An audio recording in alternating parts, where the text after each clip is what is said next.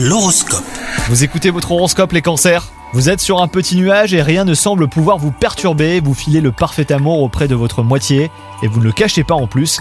Quant à vous les célibataires, attention aux rencontres que vous ferez, les apparences sont parfois trompeuses. Votre vie professionnelle, elle, vous procure stabilité et confort, même si ce n'est pas vraiment le métier hein, dont vous rêviez. Donnez-vous les moyens de faire ce qui vous passionne vraiment, comme une formation ou un retour aux études. Le temps passe trop vite hein, pour procrastiner. Et enfin, côté santé, en ce moment, vous n'êtes pas trop en forme.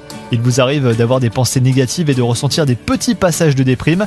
La méditation et le yoga sont de vrais alliés dans ce genre de situation. Faites une cure de vitamine B, même voire C, sans oublier de demander avant l'avis de votre médecin. Bonne journée à vous